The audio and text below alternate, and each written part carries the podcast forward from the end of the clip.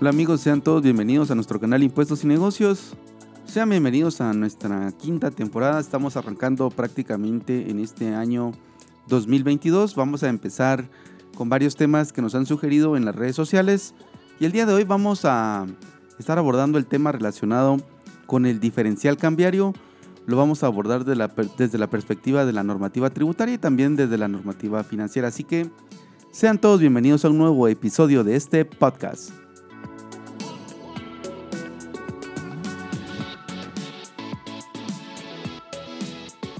Muy bien, y para entrar en materia entonces, para conocer realmente cómo se aplica el tema del diferencial cambiario, tenemos que hacer una separación muy concreta.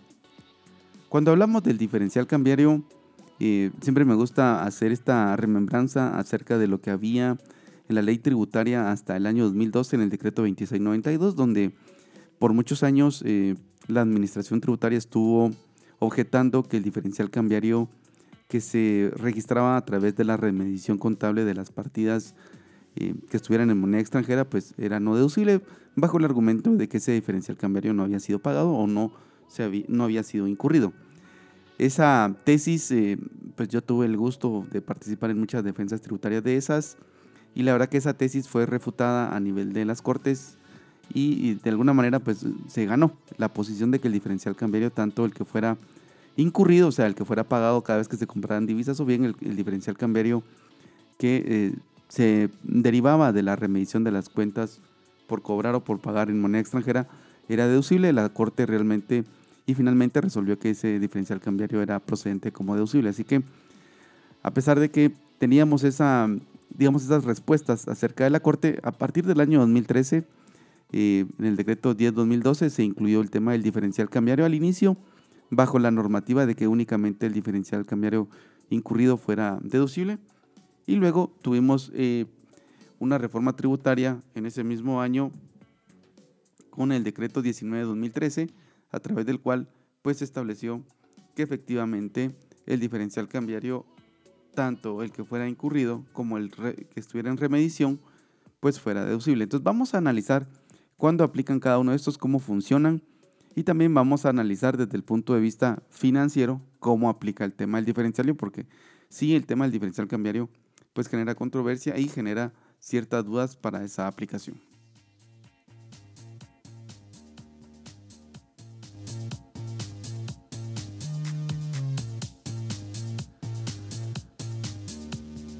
Bueno, y para entrar en materia, entonces, primero lo que tenemos que conocer es que, si bien es cierto, ya lo hemos repasado en algunos podcasts, eh, y cuando hablamos del tema del principio de contabilidad que debe de observarse en Guatemala para el registro de las operaciones guatemaltecas o para efectos tributarios, eh, tenemos siempre una disyuntiva en la normativa eh, del impuesto sobre la renta. Yo lo he repetido en, en diversas ocasiones. Si bien es cierto, por un lado, tenemos que el diferencial cambiario y, la contabilidad debe registrarse bajo el sistema de contabilidad de lo devengado que está en el artículo 52 del decreto 10 2012, no necesariamente ese principio se cumple a cabalidad en toda la normativa eh, del impuesto eh, sobre la renta. Esto es bien importante que lo volvamos a remarcar porque eh, en la normativa guatemalteca no existe claramente una posibilidad de que todas las operaciones se registren bajo esa bajo ese principio de lo de vengado. Hay ciertos tipos de gastos, como el caso del diferencial cambiario, donde los contribuyentes pueden optar ya sea por el método de lo percibido, o sea, el método de lo pagado, o bien sobre el método de lo devengado, o sea, sobre el método de la remedición. Esto es bien importante hacer eh, e-, esa, ese remarque o ese énfasis, porque sí ha generado controversia de cara a algunos contribuyentes principalmente cada vez que se están emitiendo estados financieros auditados, porque podría existir cierta confusión si efectivamente para un estado financiero auditado tiene que utilizarse el principio del vengado eh, en forma eh, forzosa, si uno lo quisiera llamar de, de alguna manera. Cuando hablamos de estados financieros auditados, pero para efectos tributarios, tenemos que entender entonces que pueden existir, digamos, esa versión mixta, si quisiéramos llamarlo de alguna manera, respecto a que ciertos gastos irían bajo el principio de lo percibido y ciertos gastos irían sobre el principio de lo vengado a disposición de lo que elija el contribuyente. O sea, la normativa es tan abierta que nos permite determinar de alguna manera esa renta disponible de acuerdo con lo que mejor le convenga al contribuyente. De esa cuenta tenemos entonces que el diferencial cambiario puede irse por cualquiera de, las dos, por, cualquiera de los dos métodos, ya sea por el método de lo percibido, o sea, el método de lo pagado, sobre el método de lo devengado o el método de la remedición. Cualquiera de los dos métodos son válidos y son aceptables de acuerdo con la normativa del impuesto a la renta. Entonces vamos a revisar lo que establece eh, el artículo 20 primero, eso es lo que vamos a revisar eh, de entrada, para entender eh, dónde se agrega el tema del diferencial cambiario. Y en el artículo 20, en el segundo párrafo, donde inicia con el epígrafe de renta bruta, vamos a ver que en el segundo párrafo dice lo siguiente.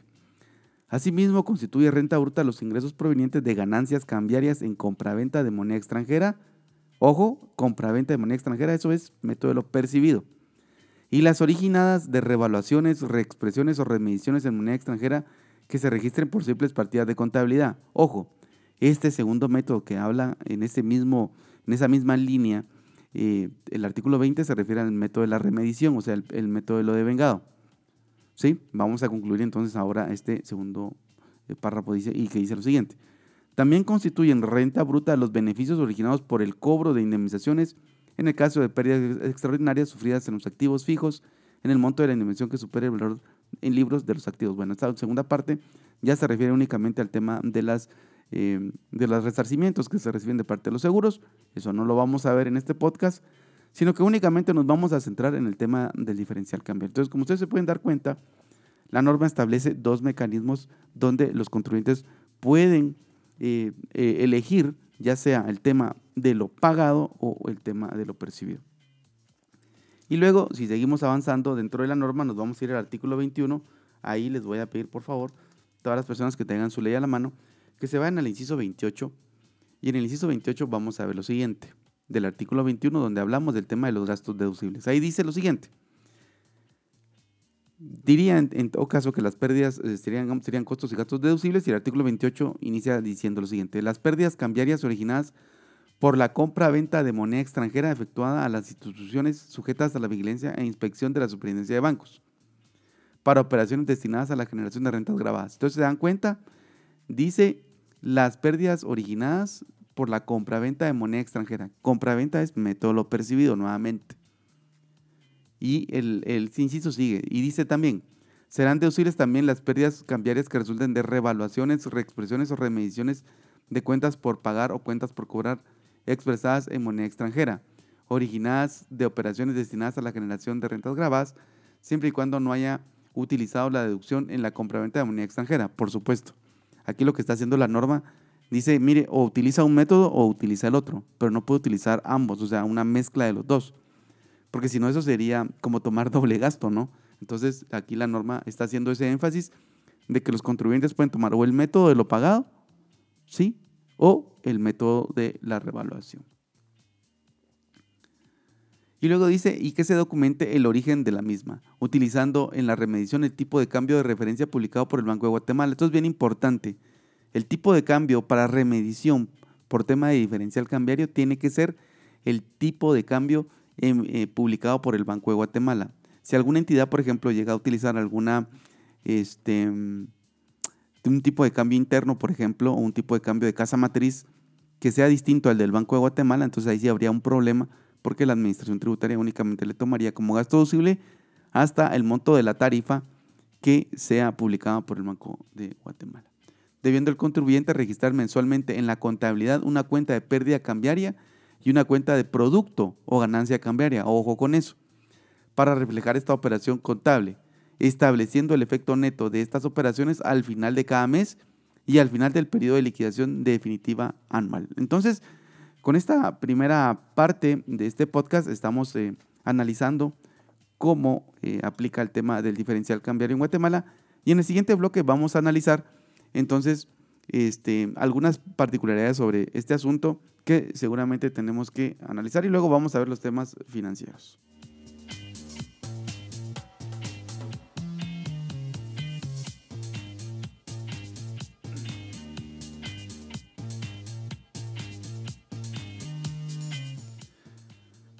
Bueno, muy bien, y, regresando entonces al tema del diferencial cambiario, ustedes se pudieron haber dado cuenta, entonces en, la normativa es clara, se pueden tomar cualquiera de los dos métodos, ya sea el método de la revaluación o el método eh, de lo percibido. ¿Qué pasaría, por ejemplo, si una empresa eh, va registrando en su contabilidad, por ejemplo, registra en su contabilidad el método eh, de la remedición, pero para efectos tributarios quisiera utilizar el método lo pagado, lo puede hacer? ¿Qué tendría que hacer ahí? Todas las partidas contables donde se registran remediciones serían no deducibles y todas las partidas contables donde registró las compras de moneda extranjera, pues esas serían las deducibles. Yo realmente no aconsejo llevar ese método de esa manera. Yo creo que lo mejor es elegir uno u otro método para poder deducir el diferencial cambiario, ya sea cada vez que se compran divisas o cada vez que se hacen esas remediciones de esas cuentas en moneda extranjera. Algo que me llama mucho la atención es que en este artículo 21, inciso 28, se hace énfasis respecto al tema de las cuentas por cobrar y por pagar en moneda extranjera. Y algunas personas me han estado preguntando eh, qué pasa con los bancos en moneda extranjera, si ese diferencial cambiario sería deducible o no deducible. Cuando uno lee la norma dice cuentas por cobrar y cuentas por pagar en moneda extranjera.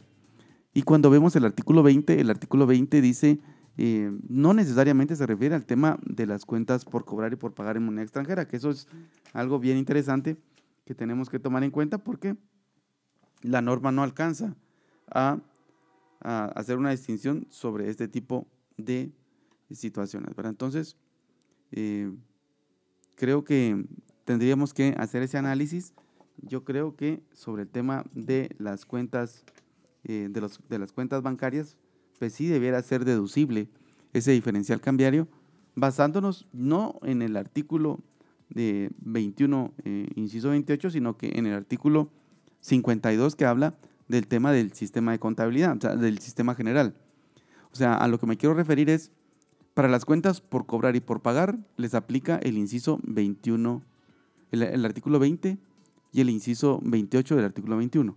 Pero para las otras cuentas que estén en moneda extranjera, pues a eso les aplicará el artículo 52 de la normativa, ¿verdad? Entonces, así es como yo lo entiendo.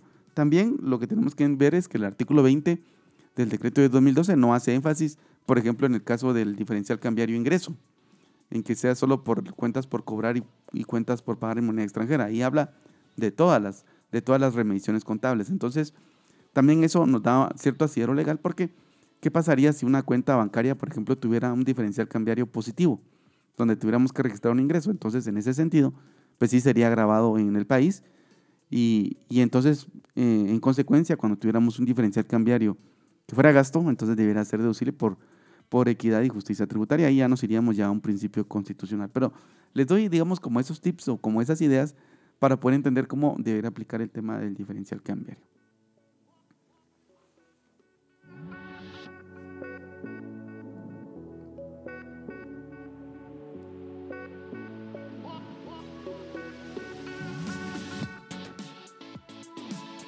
Bueno, y ya para finalizar ya este, este podcast, vamos a, revisar el tema del diferencial cambiario a la luz de las normas internacionales de información financiera.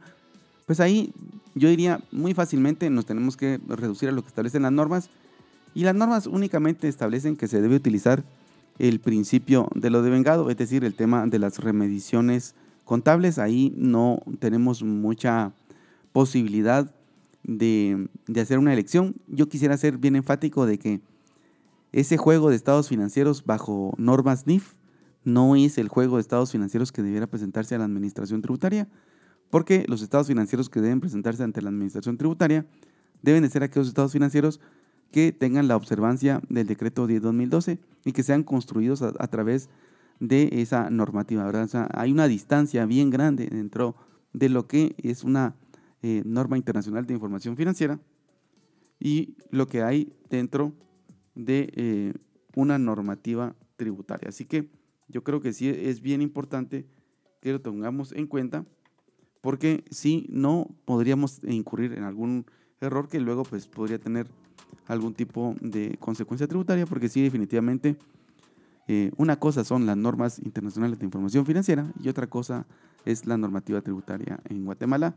Recordemos que en Guatemala las únicas empresas que tienen que llevar su contabilidad de acuerdo con las normas internacionales de información financiera son las empresas que prestan leasing, esas empresas que se dedican a ese tipo de actividades son las únicas entidades a las cuales pues ahora les aplica de acuerdo con esa ley de leasing la utilización de las normas internacionales de información financiera para efectos tributarios en forma obligatoria. Y luego no hay ninguna otra normativa que obligue a utilizar NIF eh, para efectos tributarios. Así que tómenlo también en cuenta, por favor, porque ese es otro de los tips que debemos de tomar en consideración. Bueno amigos, y con esto estamos ya finalizando nuestro podcast del día de hoy. Como les decía, estamos arrancando nuestra quinta temporada, estamos muy contentos. Hemos llegado a más de 20 mil reproducciones de nuestro canal de Spotify. Agradecemos también toda la audiencia y ese seguimiento que tenemos. También los invitamos a que se suscriban a nuestro canal, denle clic a la campanita y también por favor los invitamos a que nos sigan en, nuestras redes sociales. Estamos en Facebook, en Instagram, también estamos en YouTube. También en YouTube les queremos agradecer ese eh, seguimiento que hemos tenido. Eh, esta semana vamos a tener un programa especial, así que también los invitamos a que se puedan suscribir a nuestro canal de YouTube y que hagamos crecer nuestra comunidad, ¿verdad? Recuerden, por favor, también pueden eh, adquirir nuestro libro Impuestos sobre la Renta Corporativo. Ya hemos tenido, pues ya casi estamos finalizando la segunda parte, si lo quisiéramos llamar de alguna manera, de nuestro libro relacionado con rentas del trabajo y rentas de capital. Ya viene saliendo, hemos tenido algunos, algunas situaciones internas, pero bueno, ya vamos finalizando también con este otro proyecto y ustedes ya muy pronto van a poder tener ese otro libro. Así que para las personas que quieran obtener el libro de impuesto a la renta corporativo para poder calcular el impuesto a la renta empresarial, pues únicamente eh, lo pueden adquirir eh, a un precio muy cómodo. Está en, la versión electrónica y también está en la versión impresa. Así que los invitamos también para que nos puedan eh, acompañar con, con, este tipo de materiales que hemos preparado para todos ustedes, para que puedan tener toda esa información y les pueda servir como una guía para poder eh, desarrollar todos sus negocios y poder crecer en este conocimiento tributario. Les mando un gran abrazo, que estén muy bien. Recuerden, mi nombre es Eddie Pérez. Si necesitan comunicarse conmigo, me pueden escribir a mi correo electrónico edi.perez.com gt.gt.com o bien me pueden escribir a través de las redes sociales y ahí nos pueden hacer sus sugerencias sobre los temas, nos pueden hacer eh, cualquier comentario con mucho gusto. Y para las personas que estén interesadas en formar parte de nuestro grupo de Facebook, este viernes vamos a tener un programa especial, así que eh, pues estamos retomando esta quinta temporada con todo en este año 2022. Así que les mando un gran abrazo, que estén muy bien, cuídense.